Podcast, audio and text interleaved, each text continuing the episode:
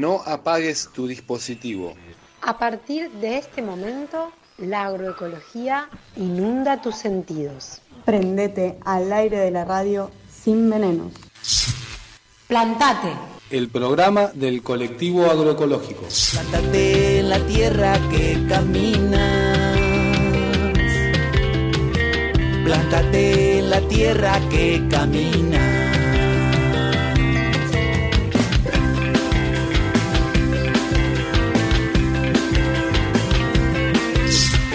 Plántate en la tierra que camina.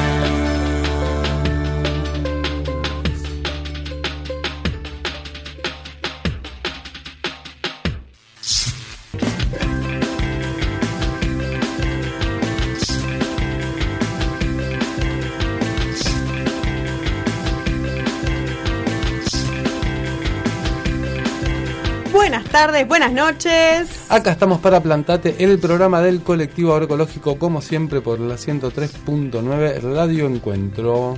Poniéndole voz acá estoy Elena. Alicia. Y acá Ramón. Y acá estamos para este cuarto programa, programa número 63 del Hasta lleva general. los números del equipo.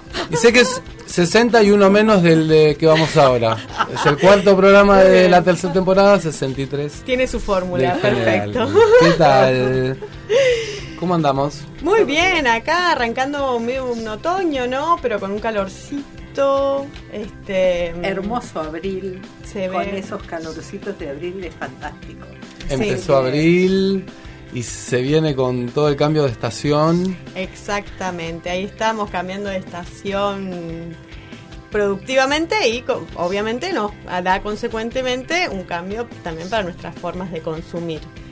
Eh, para la primera parte vamos a estar charlando de, de esto, ¿no? De cambios este, en el ámbito productivo, cuando eh, hay que decidir qué es lo que se va, que hay que planificar lo que va a sembrar, entonces cómo, cómo, cómo toma esa decisión la familia productora, qué plantar, qué no, cómo se, en base a su experiencia pasada, pero también to- tal vez queriendo probar algo nuevo, algo que vio, algo que le, que, que, que le interesaría probar, así que vamos, vamos a estar hablando un poco de eso. Sí, y la coyuntura actual, ¿no? De los precios, los valores y las, Muy y las disparadas y todas esas cuestiones, ¿no? Lo que sí. se anda diciendo por las chacras por ahí. Y Y, como- también Y como decían acá en el programa anterior, de año electoral, ¿no? el año También. electoral. en otra ventana. Así que sí, eh, la coyuntura nos da un contexto bastante particular. particular. Pero bueno, Inestable. ahí va, ahí se va construyendo. Y en nuestro segundo bloque para este programa vamos a tener, caminando la- las experiencias agroecológicas, una entrevista con una bodega acá cercana, en Conesa. Así es. Pablo nos va a estar contando cómo vienen trabajando ahí entonces el vino, que es un vino agroecológico. Un ¿eh? refugio. Un refugio.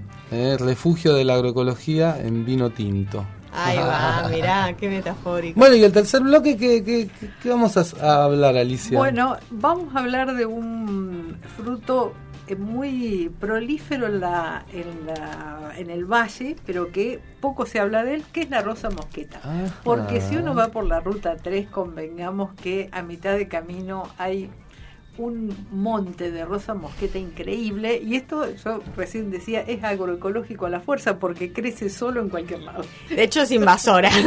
Tal cual. Pero bueno, la verdad es que uno va a Bariloche y vienes con el frasquito de, dulce de rosa mosqueta. es y de la mis verdad- favoritos. Claro, y lo tenemos acá muy a mano. Y Bien. estamos en una época que es ideal para la recolección y para hacer el dulce, pero también vamos a eh, pasar algún dato de, por ejemplo, de hacer un aceite. Eh, en general son muy caros, entonces hay maneras de, hacer un aceite casero con, con todas las propiedades que, tiene la rosa mosqueta.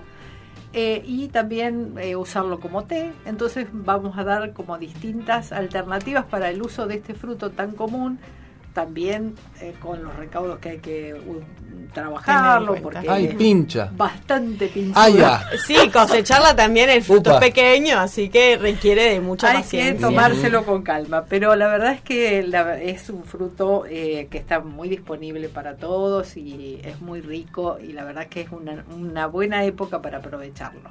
Bien, me encantó. Muy bien. Agenda. Y bueno, agenda, tenemos este jueves, como siempre, feria, la feria del colectivo agroecológico, que sigue y va a seguir ¿eh? todos los jueves. Esta vez toca allá, alternando siempre, en la plazoleta del fundador, frente al Centro Cultural, de 9 a 15 este jueves. Jueves de Pascua, se viene Semana Santa también. Así es. Así que bueno, podés ir a la feria y, y comprar todo para el fin de semana. Tu ¿eh? Viernes Santo. Para tu Viernes Santo o tu Viernes feriado que le quieras poner la onda agroecológica. Así que venite viernes a la agroecológico. feria. Y también Hagámoslo. así pasar unos, unos avisitos porque bueno, ya estamos desde Plantate eh, haciendo nuestras columnas matinales, así que por ahí nos vas a escuchar en las mañanas de la radio. Estamos en Radio Nacional, en el programa Buscando la Vuelta, los martes a las 11 por acá a la casa Radio Encuentro los jueves a las nueve y media de la mañana en Cómo viene la mano. Y ahora probablemente empecemos a tener también el espacio en la columna los miércoles en la FM Noticias, pero vamos a ver, ahí está el Ah. compañero Nico, que es un compañero del colectivo, y vamos a ver para dónde sale la columna. Pero bueno, quizás nos escuchás por ahí con el consumir es producir en el aire de alguna otra radio. Me encanta, me encanta. Es la forma de difundir y ir cambiando hábitos que poco a poco nos hagan más Salud. sustentables, saludables. Bueno, en esto de sustentable y saludable, hoy martes, día de feria. Realmente eh, hay que consumir, hay que militar el vegetarianismo realmente, porque los precios, no hay, Mm. digo, la verdad es que los productores, eh, muy conscientes y muy insertos en la realidad económica de este país, Es la verdad. verdura que ofrecen, nada, los precios son casi irrisorios. de-. Y digo, la verdad es que eh, una verdura y una legumbre, yo no necesito ninguna otra cosa más para que mi dieta sea equilibrada y tenga todos los nutrientes que yo necesito. Frente a un kilo de carne que cuesta casi tres mil pesos y dos kilos de zapallito que me costaron 150 pesos. Mm. Digo, la verdad es que hay una diferencia tan abismal. Digo, bueno, esto hay que aprovechar. Bueno, eh, vamos a hablar eso eh, justamente en el, en el primer bloque. eh, y ya que estoy adelanto y, y- y- y comento esto mismo, el proceso inflacionario que estamos teniendo en el país, de las consecuencias que genera entre ellas, es el cambio de los precios relativos, ¿no? El decir, ponele, eh, hace 10 años un kilo de carne picada equivalía a medio kilo de zapallito. Hoy esas proporciones están No. todo el tiempo cambiando. Entonces, eh, justamente eso genera. ¿Por qué? Porque hay quienes tienen mayor poder para cambiar los precios y hay quienes no lo tienen. En la producción de hortalizas, los difícil. productores no son formadores de precios, son No, no. tomadores de Tal precio. cual.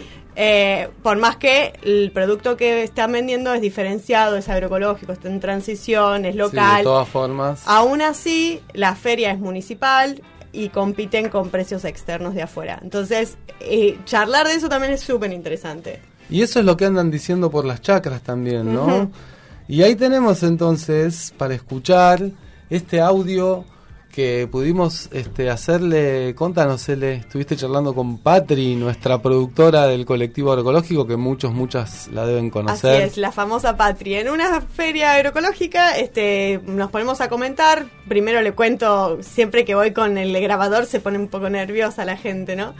Eh, pero después nos ponemos a charlar, off- ¿no? Eh, salida del aire y, empezamos a hablar de estas cosas más interesantes. Le digo, pará, necesito que esto, eh, nada, contarlo y ver por qué es distinta la, la- y difundir lo que está sucediendo. Así que un poco ese fue el contexto en el que se charló esto que vamos a estar escuchando. Bueno, Bueno, acá estamos desde Plantate en la Feria Agroecológica este jueves con Patricia para que nos cuente cómo estuvo esta temporada de verano.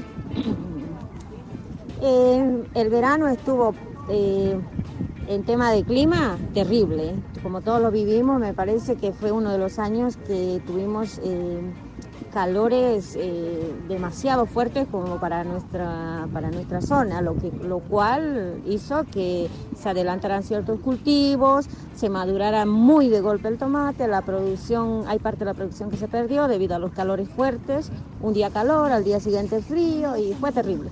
Pero bueno, este, será que tendremos que acostumbrarnos a estos cambios que nos da la naturaleza, porque esto es, creo, este cambio lo hemos provocado todos, todos, bueno, nos incluimos nosotros también, porque creo que no, no te voy a decir que somos, qué sé yo, que, lo hemos provocado directamente, ¿viste? Pero bueno, indirectamente sí.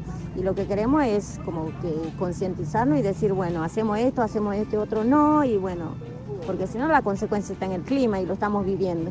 Pero después, muy lindo, tuvimos unas ferias semanales buenísimas, la gente nos acompañó muy bien y bueno, agradecer a todos los que van a las ferias agroecológicas por el apoyo que nos brindan en cada feria. Acá seguimos hablando con Patricia sobre lo que es eh, planificar la producción eh, y los costos que eso conlleva. Y bueno, este año eh, planificar en esta época como siempre lo hacemos, pero este año con una diferencia de que casi me caigo para atrás porque el tema de los precios cuando fui a la semillería están por las nubes. Eh, si bien acá en la feria uno vende bien, vende la producción, todo lo que vos quieras, pero lo vendes en pesos, no lo vendes en dólares. Cuando vos vas a la semillería, lo que es lo que pasa, que te cobran en dólares. No podés eh, planificar cuando la semillería te vende en dólares. No hay plata que te alcance. Y este año, como que nosotros personalmente estamos viendo qué cultivos hacer y qué cultivos no hacer, porque pienso y siento que la plata que yo eh, saqué con lo que vendí la producción de esta temporada, no sé si voy a alcanzar a comprar las semillas. Eh, y producir mis propias semillas como para producir a invernadero, me parece que voy a tener que volver a hacer eso, porque si no, no hay de otra. Eh, la semilla está carísima, los insumos, si uno quiere comprar en la semillería, están carísimos. Y si a eso le sumas que también la mano de obra, y no solamente la mano de obra, también el combustible, que se nos ha ido muchísimo más caro hoy por hoy, eh, el gasoil lo pagamos mucho más caro que, el- que la nafta. ¿Cuándo se ha visto eso? No, sí, es todo, verdad. todo el campo funciona con, Con con gasoil. Con gasoil. ¿Y los precios de, de venta de No, ustedes? este, lo seguimos manteniendo como el año pasado. Yo veo 300 pesos, eh, 2 kilos de berenjena sale. Sí, sí, dos kilos de O sea, berenjena. un kilo 150 pesos. Sí, sí, sí. O Un- sea, un, atado de acelga también 150. Sí. Si mal no recuerdo, es verdad que es el mismo precio del año pasado. Sí, algunas cosas se han mantenido. El tomate, 150, el 2 kilos, 300. El año pasado lo vendíamos a 350, 400. En la peor época la vendimos 100 pesos. Está bien, uno entiende, el bolsillo de la gente no alcanza, la plata no alcanza. Como te digo, no sé cómo vamos a hacer este año, vamos a tener que incursionar en otras cosas, cosas que no, que no tengan tanto, ¿cómo te puedo decir? Tanta inversión en dólares. Así, lo hablemos Especifiquemos todo. todo, todo. Vivimos en Argentina, así que especifiquemos. Pero porque si no, no hay plata que alcance. Así es. Bueno, ahí la estábamos escuchando, ¿no? A Patricia hay como dos partes este, en la que cuenta al principio lo que fue la temporada, ¿no? Eh, en la que, bueno, la adversidad del clima, la importancia de la feria, la instancia de comunicación directa y de venta directa que es la feria. Eh, Y bueno, y ¿Qué cómo lo, lo difícil de, de- de mantener los precios, ¿no? Y, la inestabilidad en, bueno, en el combustible, eh, en la semilla, en, en todo, ¿no? Y sin embargo, bueno, esto, esto que, que, que, que charlabas ahí al final, L con ella, bueno, pero los precios tan, son los mismos del año pasado, o si, si aumentaron, aumentaron muy poco, la verdad. y eso también, como decía Alicia hoy, ¿no? Hay que valorar, digamos, el esfuerzo que se hace también, como ahí decía Patricia, ¿no? Bueno, entendemos que el bolsillo de la gente no le alcanza tampoco y entonces están viendo, ¿eh? hay que acomodar todo, ¿no? Hasta, hasta también pensar ahora en lo que se va a plantar, a ver cómo se va a ir llevando eh, para que pueda realmente ser sustentable. Sí, eh, me gustaría dos cosas comentar. Una, la importancia de la ciclicidad, ¿no? Que cómo viene este ciclo es el financiamiento que va a tener para el próximo siguiente, para el siguiente, porque son familias productoras que no tienen acceso a crédito ni a nada. Entonces, eh, la importancia de mantener el consumo a lo largo del año, porque ahora tenemos la los puestos de la feria son los más diversos, más coloridos, pero sabemos que en invierno eso cambia. Así que la importancia eso, ¿no? De mantener porque genera ciclicidad y financiamiento para las familias. Y en segundo lugar, esto que comentabas de los precios, eh, tiene que ver con la formación. lo que ella comenta de los precios de las semillas son empresas digamos, en mercados monopolizados o oligopolizados, en donde la formación de los precios, ellos tienen poder de decisión.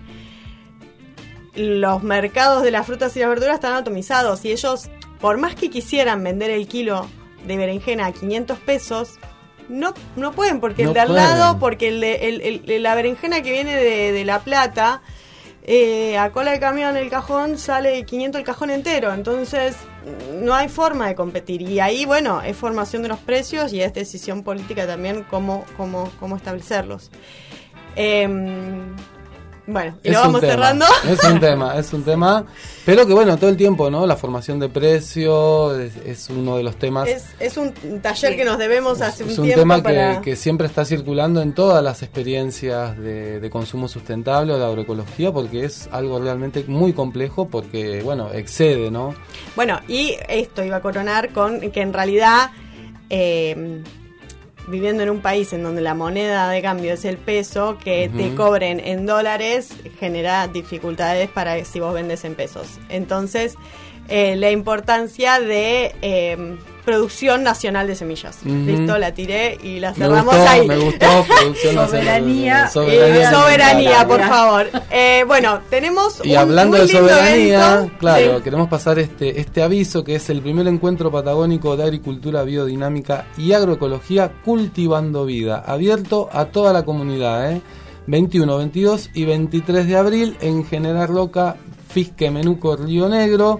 Esto lo organiza eh, muchos colectivos, hay mucha gente, pero está como siempre el INTA y bueno, está bueno quien quiera saber un poquito más, sí, la, la, Asociación de, de Biodinámica de Argentina. Acá tengo un número para pasarte. ¿Estás interesado interesada en este primer encuentro patagónico de agricultura biodinámica y agroecología? 21, 22 y 23 de abril en General Loca. Escucha, anotá 54 9299 5757276.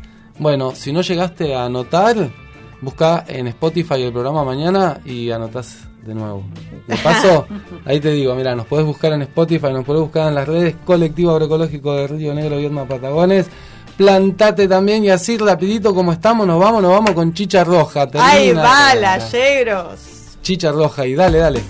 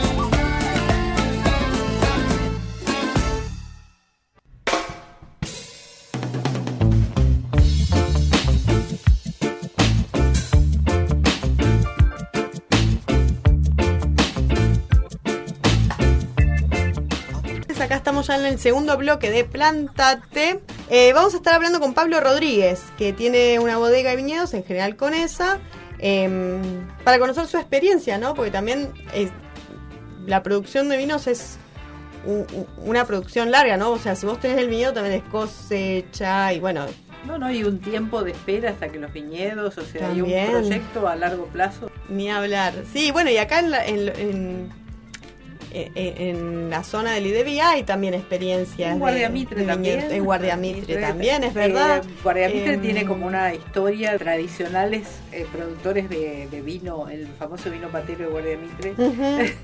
Eh, que bueno, que hay que, que hay que visibilizarlas también, ¿no? No- comentar que, em, que la uva que se produce para viñedos es distinta de la uva de mesa, ¿no? Y de la uva pasa.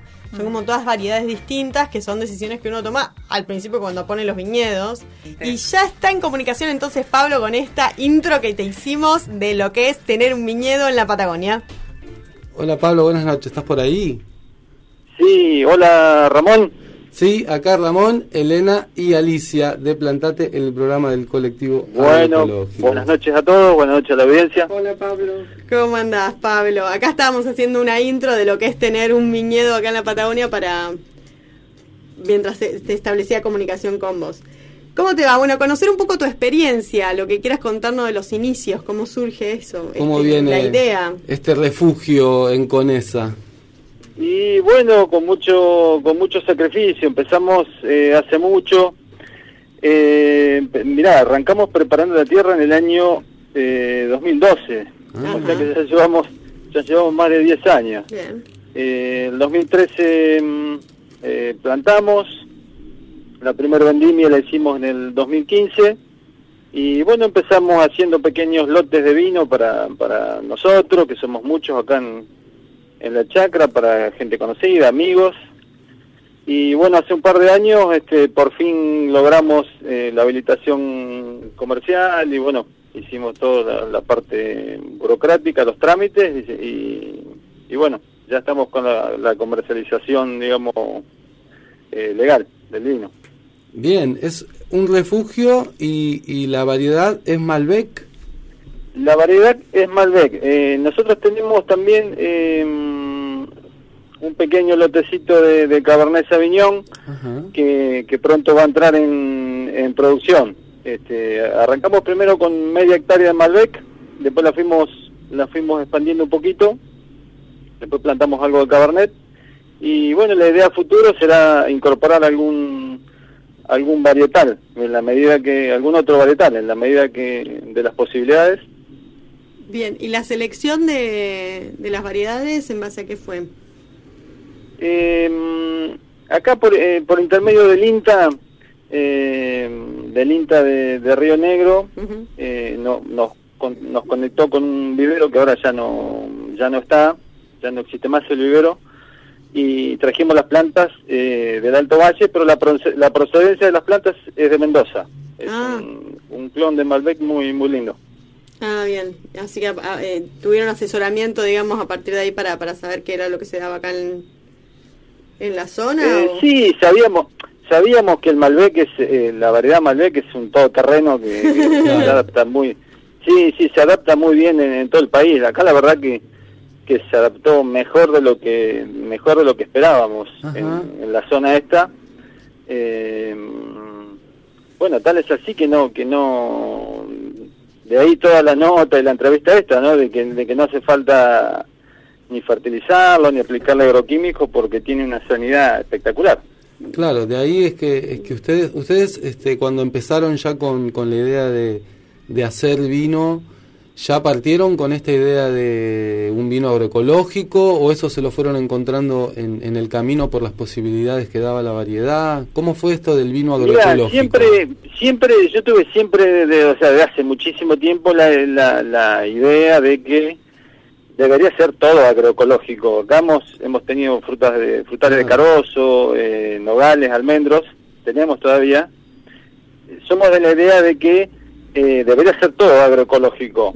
Por ahí algunas cosas son más, este, son más fáciles que otras de, de, de hacer de esta manera, ¿no? Claro. Eh, bueno, el viñedo en esta zona, no sé en otras zonas cómo será, pero acá es muy fácil Bien. eh, hacerlo de esta manera, porque no son tierras eh, tierras arenosas que filtran muy bien el agua, hay poca humedad, mucho viento, mucho sol. Eh, entonces prácticamente no no no hace no hace falta eh, tirarle remedios. Digamos, hay gente que a veces cura por por o aplica la, este, los agroquímicos por inercia, por Claro. costumbre y hay que hay que abrir un poquito el- abrir un poquito los ojos eh, conectarse más con con el, con la plantación con las con las plantas y no, no creerse por ahí lo que dicen los manuales y no creerle tanto a los ingenieros a veces me van a matar si me escuchan pero no creerle tanto a los ingenieros cuando te dice tener que entrar a fumigar a lo loco no no hay que hay que observar un poquito más ¿viste? Claro. Sí, ni hablar. Bueno, esto siempre nosotros hablamos de, de que la decisión de, de- del cambio productivo va, va desde el productor primero, ¿no? Porque es este cambio que estás mencionando.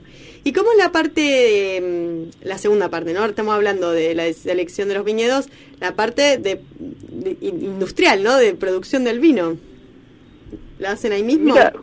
Sí, mira, lo hacemos acá nomás. Mira, es un, un- justo estamos en ese proceso. Un día promedio de, de en, el, en, el, en la bodega en esta fecha es, este, arrancamos tempranito con la cosecha, se cosecha en, en bandejas, se cosecha a mano, eh, se, trae hasta la bodega, se, se deja enfriar en la noche o, o a veces a veces eh, en ese mismo día si está fresco y a la mañana tempranito con, el- con el fresco se, se muele y se, se, se va poniendo las piletas y se pone a fermentar. Eh, no es no es muy no es muy complicado. Más o menos la fermentación dura unos 15 días según el según el clima. Si hace mucho calor este se fermenta más rápido. Después se hace el descubre, o sea, se, se, se saca el vino, se, se prensa el orujo. Después viene la etapa de trasiego, donde se va mm, trasladando el vino de, de pileta en pileta hasta que se, se clarifica. Y después se te pasa un tiempito de estacionamiento, va a parar la barrica y después se embotella y ahí sale a la venta. Pero bueno, esto lleva un año más o menos. El proceso completo, el mínimo de un año.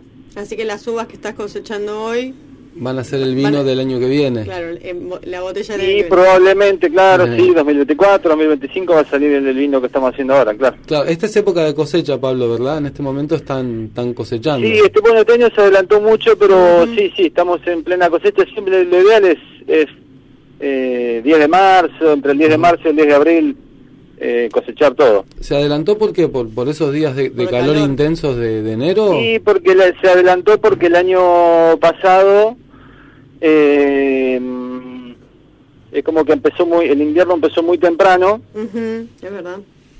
eh, prácticamente no hubo otoño, como fue, como que fue verano, después invierno, entonces Sí. bueno, también brotó antes, Claro. después la, después la planta brotó antes y entonces ahora claro, Claro, el ciclo se la eh, cortó, se digamos. adelantó la cosecha, digamos que el clima está bastante, bastante raro. digamos. Sí, ¿no?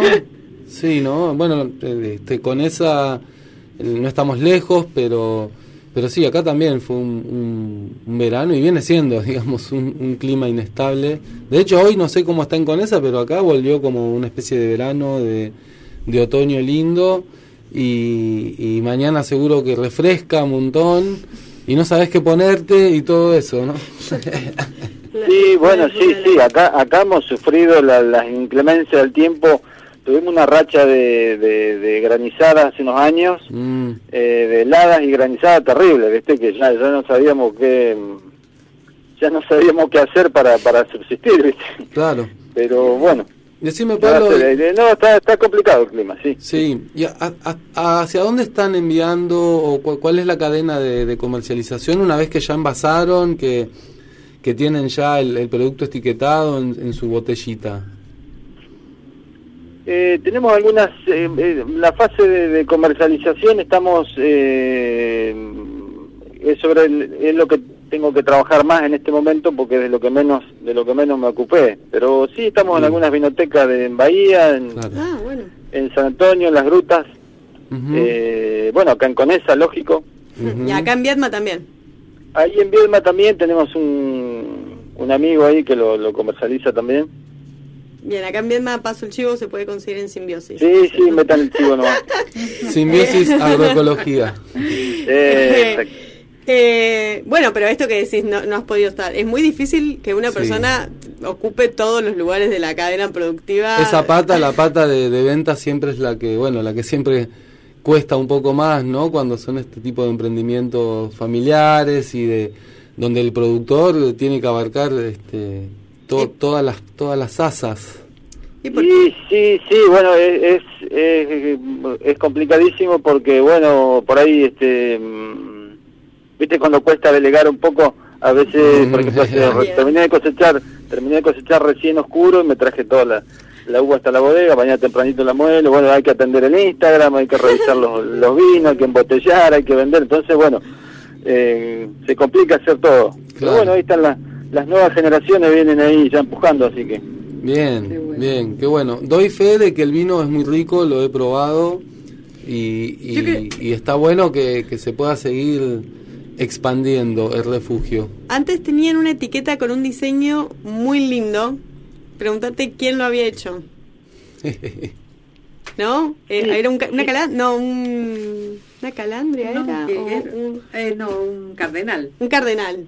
No, era, era un cardenal. Acá, Un cardenal, así, acá un un amigo, cardenal. acá un amigo en Conesa le hice una vez una etiqueta casera, que fue una etiqueta así provisoria, digamos, todo medio medio clandestina, porque eh, el INB controla muchísimo todo el tema de, de, todos los procesos. Má- ¿no? Más allá de eso, digamos, el diseño del dibujo llamaba mucho la atención comentarlo, este, porque era lindo. Ahora tienen uno renovado, otro diseño, este, el que ponemos en las, en el que pusimos en el flyer. Claro, claro, claro. Eh, así que bueno, mil gracias por, por pasarte por Plantate. Eh, nos encanta saber este, de experiencias este, agroecológicas eh, por la Argentina, esta vez eh, acá cerquita de, de Viedma. Y bueno, quienes quieran probar este vino delicioso, paso el Instagram, se llama Un Refugio y un Bajo Vinos. Y bueno, como dijiste, estás en, acá en Simbiosis, en eh, Las Grutas y en Bahía. En, en sí tengo que tengo que actualizar un poquito el Instagram con los con los ya lo voy a hacer Bueno. con los puntos de venta eh, en Bahía Blanca y en las grutas y con eso. Bueno, pero Bien. si la quieres, si la gente quiere seguirte y, y- y- y Sí, ver fotos de la, de la sí, producción, eh, eh, y si no se pueden contactar conmigo con el- por el mensaje por Instagram. Es buenísimo. Bien ahí, Buenísimo. buscan por Instagram entonces. Bueno, nos encantó saber ¿eh? un poco ahí de cómo viene la producción. Gracias por este ratito, Pablo, con nosotros acá en Plantate. Y estaremos en contacto. Bueno, eh, gracias a ustedes. Bueno, ojalá podamos, este, una vez tuvimos una reunión hace hace un tiempo con gente de, de agroecología ya de Viedma, antes de la pandemia. Ah, y bueno y después se, se, con el tema de la pandemia un poco se se diluyó tendríamos que retomar ese mm, porque hay mucho hay mucho para aprender y mucho para intercambiar con todo esto así es, así es.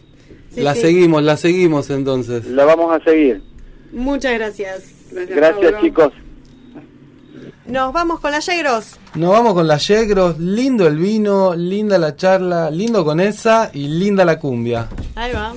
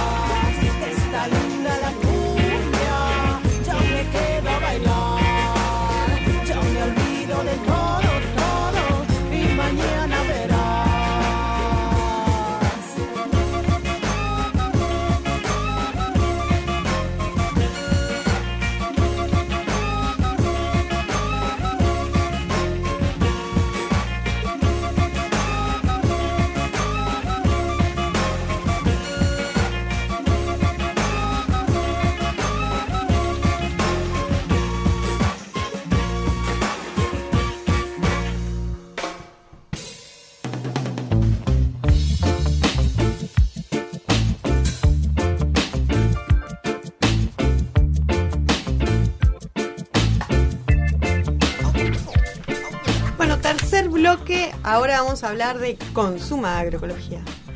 Con Alicia, que ya nos adelantó, tiene un montón de recetas, ideas y formas de usar la rosa mosqueta. Bueno, eh, en esto de eh, hoy pensaba, bueno, que, que, que preparaba para transmitir eh, en, en el programa, en eso veo los frasquitos de dulce de rosa mosqueta y dije, esto. Ahí Eh, me ahí inspiré. va. Me inspiré porque estaba, los había hecho Florencia, mi hija. Así que eh, dije, bueno, esto es una buena, es una eh, un fruto que no siempre está tan popularizado su uso acá en la en esta zona, pero que sí está eh, popularizado su consumo, porque todos venimos de Bariloche con nuestro frasquito de rosa de dulce de rosa mosqueta. Entonces, digo, bueno, también es cierto que el- es muy eh, versátil en cuanto a su utilización, porque no solo tenemos dulces de rosa mosqueta, sino también está el té, que se hace con el mismo fruto, pero seco, Bien. eh, y con las flores, con los pétalos de las flores se hace infusiones de rosa mosqueta y Ah. tenemos también el aceite muy preciado en cosmética por su capacidad de regenerativa, cicatrizante. Eh, todo esto en, eh, en los ne- negocios el dulce y en una en un, eh, una farmacia todo es una cosmética que es cara en general. La- el- los aceites de rosa mosqueta no son baratos. Bueno la propuesta es podemos hacerlo en casa no no es tan no es tan difícil y lo único que hay que tener recaudo de si salimos a juntar frutitos de rosa mosqueta guante en mano porque son muy pinchudas la planta y el fruto tiene Claro, sí, también tiene, ¿no? tiene espinitas. unas espinitas. Eh, vamos eh, por parte en cuanto a las propiedades. El, la rosa mosqueta es rico en vitamina C, en vitamina E, entonces tiene, esto lo hace eh, un eh, natural eh, antiinflamatorio y antioxidante, o sea que es una, una bebida con muchas, el, el, té y, el aceite, con muchas propiedades como para aprovecharlos. Y básicamente porque aparte está disponible en las chacras y en el camino, el, el quien ha pasado por la ruta Tres Viejas, hay mucho para juntar a la vera del camino. Eh, eh, para hacer el dulce, vamos por partes, vamos con el dulce. Bien. Eh, vamos a juntar dos kilos más o menos de frutitos. Ese el frutito es, se llama escaramujo, que es ese pseudo fruto que tiene las semillitas, es un fruto rojo. Bien. En esta época está blandito todavía, no es, es- o sea, Después se empieza a secar, claro. Después se seca, pero ahora está blando todavía. No ¿Es este el momento o hay que esperar? no, no, no, ahora está perfecto. perfecto. Este es el momento para, para mm, eh, cosecharlo. Nos vamos a tener que tomar el trabajo de sacarle como unas hojitas media secas que tiene en la punta, con una tijerita y guante en mano. Y una vez que los tenemos limpitos, lavados, los ponemos en una olla con agua fría y los ponemos a hervir un- unos 15-20 minutos hasta que se ablanden. Una vez que están blanditos, ahí sí, con un hay que pasarlos por un sedazo, como pisarlo, hacer como un puré y sacar ese jugo y esa pulpa, pero tiene que pasar por un, un colador medio finito de alambre de esos, bueno, es como que es lo que da más trabajo. Em, y ahí nos va a quedar una especie de em, Pulpa. eh, pulpa muy eh, muy muy lisita muy como muy Suave. muy suave em, y sin hasta ahí sin nada de azúcar digamos. Claro, solamente Solo- existe el extracto Eh, del fruto. claro bien. aparte nos va a quedar la semilla y parte del ollejo a esa a ese mm, esa pulpa le voy a agregar un kilo de azúcar una cucharada de eh, jugo de limón y lo pongo a cocinar y la misma regla que para todas las mermeladas. Cuando la cocino cada tanto voy chequeando el punto Siempre a fuego bajo. Claro, despacito, lo dejo. Yo siempre digo, el mejor dulce es el que uno lo cocina un rato, se va, lo apaga, lo, lo vuelve, lo arranca. Lo hacen en, en la vida cotidiana de Claro, las de- multitareas. un poquito. y Un la- poquito, otro poquito. Ese es el, el dulce sale perfecto. Lo importante es siempre envasarlo en caliente. Claro, pero el, el- en la, en la- En el momento de cocción de pueden la pasar cocción cosas. uno lo va haciendo en más de un día. Eh, chequeo que esté el, el punto cuando pongo en un platito y hago una liñita con el dedo y si no se juntan las partes, el, el dulce está. La técnica. La técnica básica del El dulce. platito. Y lo envasamos en caliente y tenemos un exquisito dulce. Así de- que la, la proporción es 2 kilos, perdón que te interrumpa, pero dos le- kilos de fruto, un kilo de azúcar, kilo y una cucharada, un chorrito de, de jugo de limón. ¿sí? Bueno, esto sería el dulce. El té es bastante más sencillo, porque el té, el fruto me quedaron, junté de más, los dejo secar, o sea, los limpié, los dejo secar al sol y van a, van a ponerse más oscuro, van a quedar medio negrito, y eso lo infusiono, lo dejo hervir un ratito y tengo el té. Puedo usar las flores, que no es Dejo secar, claro, dejo secar todo, o uso para el té se puede usar todo. Se puede usar todo, porque en realidad es una infusiona, cuando lo secas el fruto va a quedar como oscuro y bien sequito, Claro. adentro está la semillita, yo con eso puedo hacer el té incluida, lo pongo en una, en una eh, tetera que, que infusione un ratito y ya tengo el té. Si fuera épocas en que hay flores, puedo usar los pétalos. También, Una- Ah, hacer bueno. unos- con unos pétalos va a ser más aromático, pero sigue conservando las mismas propiedades, eh, tanto las, las, los pétalos como el fruto seco. Y la otra es eh, trata de hacer el aceite de rosa mosqueta, pero esto es para uso eh, cosmetológico, o para, para, para la piel. Eh, hay un método que es bastante más complejo, que es la prensa. Bueno, No tenemos prensa en tenemos casa. prensa en casa. Vamos, vamos a hacer con lo que hay. Entonces, eh, lo que hacemos es infusionar el aceite. Ajá. Entonces, las opciones son, si tengo frutos secos, sequitos, voy a mm, poner una taza de frutos secos y dos de aceite, de almendra, de jojoba, de oliva, cualquiera de esos de buena calidad, de primera prensada en frío, el mejor el aceite de mejor calidad, le pongo los frutos y lo dejo varias semanas para que se infusione, como hago un aceite, por ejemplo, de romero. Infusiono dejándolo en reposo un tiempito para que las cualidades que tiene el fruto se transmitan al aceite. Y después lo, lo conservo para que me dure más tiempo y no se ponga rancio ni nada, lo conservo en un lugar fresco o en la heladera, qué sé yo, y me va a servir esto para cicatrizar, para cualquier, las manchas en la piel. Es fantástico el, el aceite de rosa mosqueta. No me quedó claro, eh, frutos... Para cuando infusionamos en frío es frutos secos. Tienen que estar sequitos porque si no se nos van a- Claro, pero son los frutos de la rosa mosqueta secos. Claro. Ah, ta, ta, ta. Sí, sí. Lo- Me- me- fue como... un- Ok. Bien, bien. O sea, si los cosechamos ahora tenemos que esperar a que se A que se sequen, o cosecharlos en mayo. Claro, dejarlos que, que lo ideal se, Que está es como más concentrado. Porque qué pasa cuando en mayo vayamos, van a estar muy oscuros. Si yo los saco Ah, ahora, los, los los seco medio a la sombra, entonces van a conservar más el color, va a ser Bueno. más eh, como más amable la- el secado que no en la planta que se van a poner bien como muy oscurito. Igual va a conservar las propiedades, pero digamos en el aspecto va a ser más lindo eh, si yo los cosecho ahora y están bien rojitos, qué sé yo, y los voy secando a la sombra o los, los pongo en un papel madera y los dejo que en una bolsa de papel madera y se van a secar y van a conservar más el color.